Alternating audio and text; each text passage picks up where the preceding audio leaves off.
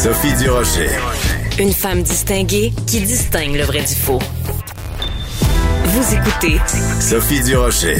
Si vous avez vu le Journal de Montréal, le Journal de Québec euh, de ce matin, il y a un cas vraiment très troublant de euh, conséquences des retards dans la justice. On va parler de tout ça avec Karine Gagnon, elle est chroniqueuse politique au Journal de Montréal, Journal de Québec et aussi directrice adjointe de l'information au Journal de Québec. Karine, bonjour. Bonjour Sophie.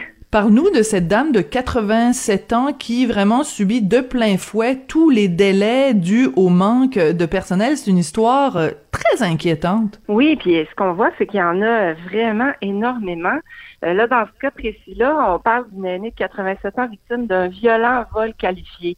Alors, tu sais, c'est pas, euh, c'est pas une décadée quand même là. puis le juge a dû s'excuser auprès d'elle parce que ben, il a fallu qu'il reporte le procès parce qu'il n'y a pas de greffière pour euh, faire le travail euh, qui est nécessaire à, l'évolution d'une cause euh, devant les tribunaux.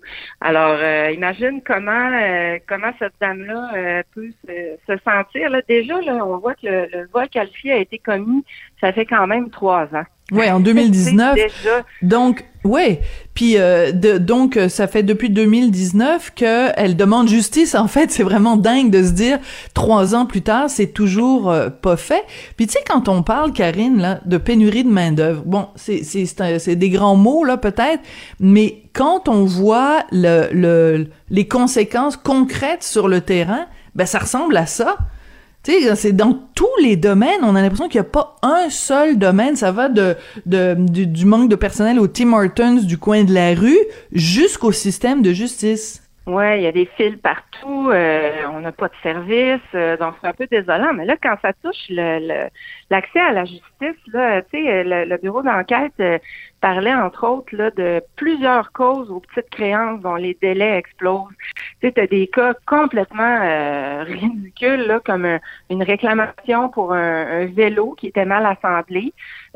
donc, il, maintenant, là, le petit garçon est, rendu super grand au point que le vélo en question là, est trop petit, il l'utilise plus. Tu as des délais, tu sais, de, de presque six ans, là.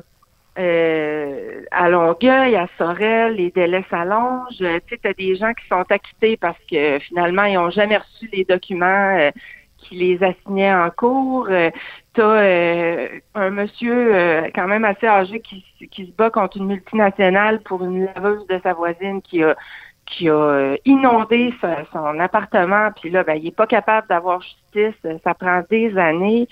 Alors là, rendu là, tu te dis, ben ça, ça veut dire les gens ont carrément pas accès à la justice. Fait que c'est grave. Tu sais, dans le cas de la dame euh, dont on parle ce matin, qu'on évoquait au début, mm-hmm. ben c'est ça, c'est pas un geste anodin là qui a été commis contre elle, puis euh, elle a dit qu'elle en fait des cauchemars, que tu sais, elle est âgée aussi.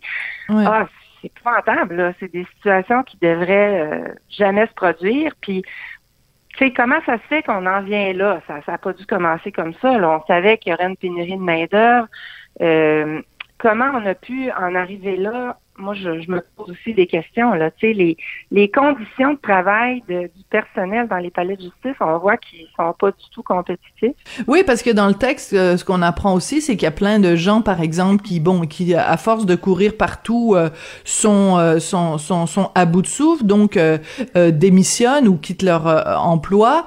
des, même des adjoints de juges qui, qui, qui démissionnent, des adjoints au procureur de, de la couronne. Donc, il y a comme un, toute une, réflexion qui doit avoir lieu aussi sur euh, pas juste la pénurie de main d'œuvre, mais la façon dont on traite les gens à l'intérieur des palais de justice. On leur en demande peut-être trop, peut-être que les tâches sont, sont trop lourdes.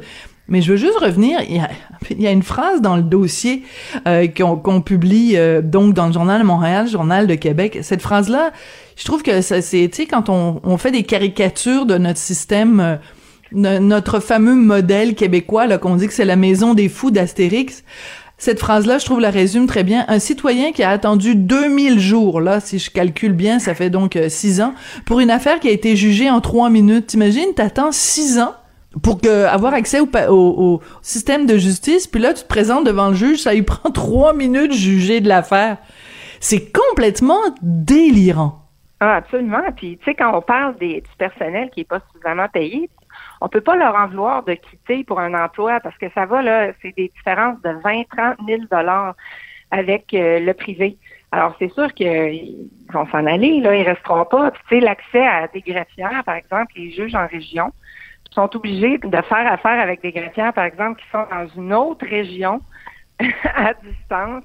Alors, ça n'a aucun, aucun bon sens. Puis moi, ce qui me faisait rire aussi, ben, rire jaune, disons, là, c'est les solutions du ministre euh, Simon Jolin euh, Barrette là, qui dit euh, ben il faudrait que tout le monde fasse sa part et que les juges siègent peut-être les soirs et week-ends. Ben là. mais je m'excuse, mais ces gens-là sont débordés. Déjà? et puis ben, habituellement, quand tu deviens juge, je pense que c'est une promotion. Je pense que c'est tes meilleurs avocats. Je pense que tu as passé à travers un processus super compliqué. Absolument. c'est parce que tu es considéré, là, en tout cas, on l'espère. Là. Donc là, on va leur demander de travailler les soirs et week-ends, donc d'avoir des, des reculs dans leurs conditions de travail alors qu'ils sont déjà débordés. Tu sais, quand tu es rendu, là, euh, il y avait un article euh, euh, cette semaine qui disait qu'il y a un juge qui, s'est plaint du ministère de la Justice qui l'a interpellé dans un mhm. jugement sur le banc parce qu'il trouve que ça n'a aucun sens. Tu sais, les, les juges, là, sont pas réputés pour faire des déclarations. Là, non, pas vraiment. donc, donc, ça, ça signifie que c'est vraiment, euh, ils sont à bout, là, tu sais, ils sont, ils, sont, ils, voient plus de solution, puis là, les délais continuent d'augmenter. Alors, si on se sur le ministre pour trouver des solutions de ce genre-là, je sais pas où on s'en va, là. Puis aussi, on disait, euh, pour tenter d'améliorer la situation, là, il faudrait avoir recours à le plus possible à la médiation. Mais voyons, c'est pas toujours possible d'avoir recours à la médiation. Là, si tout le monde se tourne vers ça, ben des médiateurs, il y en a pas, euh, ça fait pas la fine non plus. Mais quand même, mais quand même, tout ce, ce système-là de, de médiation a justement été euh, mis sur pied pour éviter d'engorger le système de justice. Et on s'est rendu compte, alors qu'il y avait beaucoup de sceptiques au début, on s'est quand même rendu compte que, en effet, il y a plein de, de causes mineures. Euh, évidemment, c'est pas des grands procès criminels qui vont qui vont se retrouver là, mais qu'il y a quand même plein de causes mineures où, en effet, quand tu assois les deux parties autour d'une table avec quelqu'un au milieu qui entend les deux parties, qui entend les arguments, qui entend les, ressentis, si tu veux, plein de causes peuvent se régler de cette façon-là. Donc, ça a quand même été jusqu'ici une excellente façon de, désengorger euh, le, le, système de justice à la satisfaction des deux parties. Donc, ça, je trouve c'est important de le mentionner. Mais ce qui est plate dans ce que dans ce qu'on apprend dans le dans le fameux dossier euh, du journal, c'est que ce que ça veut dire, concrètement ce que ça signifie, au-delà du fait que les justiciables sont déçus, etc., c'est que ça veut dire qu'il y a des criminels, des gens qui ont commis des gestes criminels, qui ont commis, euh, qui ont fait des fraudes, par exemple, qui sont, qui sont en liberté, qui retournent chez eux en sifflotant puis les deux mains dans les poches, pour des raisons purement bureaucratiques et, administratives. Là, c'est pas que euh, ils se sont présentés au palais de justice, leur procès a eu lieu, la cause a été entendue et on considère qu'ils peuvent retourner dans la dans la dans la société sans être inquiétés. Non. Potentiellement, ces gens de là devraient être en prison ou subir une une, une, punition euh, financière. Puis à la place, ils rentrent chez eux juste parce que la greffière est pas disponible cette journée-là. C'est ça qui est choquant. Ah oui, c'est tout à fait choquant. Puis, tu sais, on parle de médiation. Je serais curieuse de savoir euh, est-ce que c'est bien communiqué, qu'on peut avoir recours au service de médiation, combien on a de, de tu sais, à quel point ce, service-là peut permettre de désengorger, parce que visiblement, là, tu sais, si on parle juste des petites créances, il y a moins de causes, il y a moins de demandes, mais pourtant, euh, le, temps d'attente a explosé. Fait qu'il y, a beaucoup, il y a beaucoup de mécanismes qui, qui sont pas efficaces, euh, qui, qui fonctionnent pas. Puis on n'a pas l'air de savoir comment euh, on va régler tout ça. Hmm. C'est très, très, très inquiétant, mais écoute, ça fait partie de toutes les affaires tout croche euh, qu'il y a en ce moment au Québec. On a l'impression vraiment d'une une société qui est en train de se déliter quand tu dis quand même euh, le système de santé en arrache, le système d'éducation en arrache, et là le système de justice qui, qui en arrache. on, on, a l'impression parfois que ça tu sais, il y a une chanson des Cowboys fringants, là, ça tient avec la broche. Mais c'est le gars, il parle de, de des ben. sentiments de sa blonde, là. Mais je, je trouve que de, de ces temps-ci, la, la société québécoise a vraiment l'air de tenir avec de la broche. On, on c'est un miracle que ça tienne encore debout. Oui, puis tu sais, on, on, dit souvent la pandémie a le dos large, mais c'est comme si ça a pris toute la place, puis on a oublié beaucoup de problèmes, tu sais, qu'on a pelleté en dessous du tapis, là, mais qui vont ressortir, là. euh, qui, nous, qui nous pète d'en face, comme on dit en bon français. bon, puis quand ça touche l'accès à la justice, c'est d'autant plus inquiétant. Là. Puis on peut tous être confrontés à, à cette problématique-là, hein, d'avoir à, vivre ça, là, ça, ça peut toucher tout le monde. Ouais, euh, Karine, on a toutes les deux été euh, débatteuses, chroniqueuses, à un moment donné ou l'autre, et parfois ensemble toutes les deux dans une ou l'autre des émissions de Denis Lévesque, qui a signé hier sa dernière euh, émission à LCN. Même si au cours de la prochaine année et des prochains mois, il va continuer à faire euh, des entrevues avec des des gens qui ont marqué l'actualité. Dans ma chronique de ce matin, j'en parle de, de, de Denis Lévesque et je veux t'entendre sur quelque chose. Il y a beaucoup de bien-pensants hein, qui ont fait des caricatures de Denis Lévesque, le présentant comme étant quelqu'un de, de populiste ou... Euh, et moi, je soupçonne que ces gens-là ont jamais entendu une émission de Denis Lévesque, l'ont jamais vu à l'œuvre. Qu'est-ce que t'en penses? Probablement, et aussi, il y a beaucoup de gens qui écoutent, qui écoutaient l'émission euh, et qui qui voulaient pas le dire. Mais moi, là, en tout cas, je sais pas pour toi, là, mais quand je participais à l'émission, j'avais tellement, tellement de retours. Ah, euh, oui. Des messages là, qui me parlaient de ça. Oui, alors c'est puis tu sais des gens euh, bon j'aurais pas pensé nécessairement que c'était le, public cible et puis qui, qui écoutaient euh, l'émission, mais mais fort probablement que oui, c'est des gens qui écoutaient pas l'émission, qui qui ont pas vu ces talents de, de, tu sais que tu soulignais dans ta chronique d'intervieweurs qui pouvait euh, mettre à l'aise euh, à peu près tout le monde. Euh, tu sais, des gens qui n'ont pas l'habitude de, se présenter à la télévision, mais qui n'ont pas qui ont pas moins vécu des situations difficiles, des situations exceptionnelles, donc qui pouvaient témoigner, on dirait en toute confiance, mais tu sais, ça va beaucoup avec la personnalité de Denis Lévesque qui, tu sais, qui est quelqu'un de de très, très accessible. Moi, j'ai trouvé que ça m'avait frappé parce que si c'était une vedette, euh, il aurait pu avoir un ego gros comme la terre.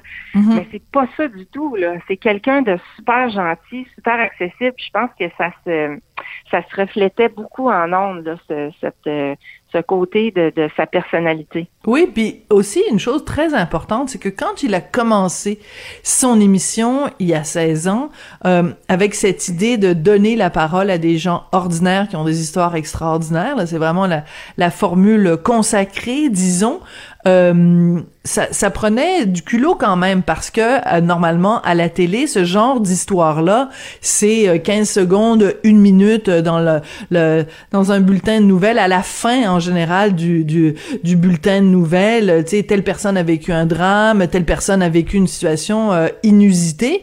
Et en leur donnant la parole Denis Lévesque a fait quelque chose c'est que ces gens là parfois euh, s'exprimaient de façon maladroite. Tu sais, ils avaient pas une armée de conseillers en communication derrière eux comme des politiciens ou des ou des vedettes euh, du cinéma. Euh, donc, euh, s'exprimaient parfois de façon maladroite, de façon très imagée. On a vu aussi des gens qui venaient de, de toutes toutes toutes les régions euh, du Québec. Et jamais on a senti chez Denis Lévesque soit qu'il les prenait de haut, soit qu'il riait d'eux, soit qu'il leur manquait de respect. Euh, donc, ça a été, euh, avant le temps, une émission extrêmement inclusive, vu que c'est le nom euh, qui est très à la mode en ce moment. Non, mais c'est vrai, et c'est important, je trouve, de, de le mentionner, parce que, tu sais, si faire ça, c'est être populiste, ben moi, je, je dis félicitations, soyons tous populistes, parce que qu'est-ce que ça veut dire être populiste? Ça veut dire parler au peuple le langage du peuple. Ben, je veux dire, en télévision, il me semble que c'est une qualité plutôt que d'être un défaut ça prenait quand même énormément de doigté, tu sais, euh, pendant la pandémie, entre autres. il donnait, on, il a souvent participé, toi et moi, à des ben débats sur, euh, bon, euh, pour ou contre le vaccin, pour ou contre les mesures. puis il parvenait très bien à naviguer à travers tout ça, puis à obtenir le point de vue de tout un chacun en, en, tout respect. Là. Alors c'est vrai que c'est vrai que à ce niveau-là, là, c'était vraiment un, un là, de de l'entrevue. Là. Puis ça, c'est pas donné à tout le monde, vraiment pas. Alors, euh, j'ai hâte de voir euh, bon, qu'est-ce qui va arriver euh, avec avec Denis. On va sûrement le revoir, là, mais en tout cas, pour ma part, il va beaucoup me manquer. oui, tout à fait.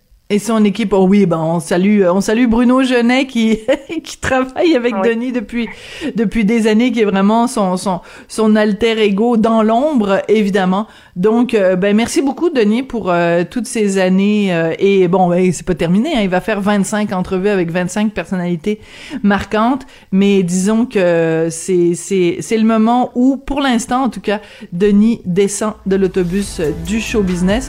Karine, merci beaucoup. Et puis, ben on se reparle euh, la semaine prochaine. Euh, profite bien de, de la fin de semaine et on se parle la semaine prochaine. Merci, bonne fin de semaine.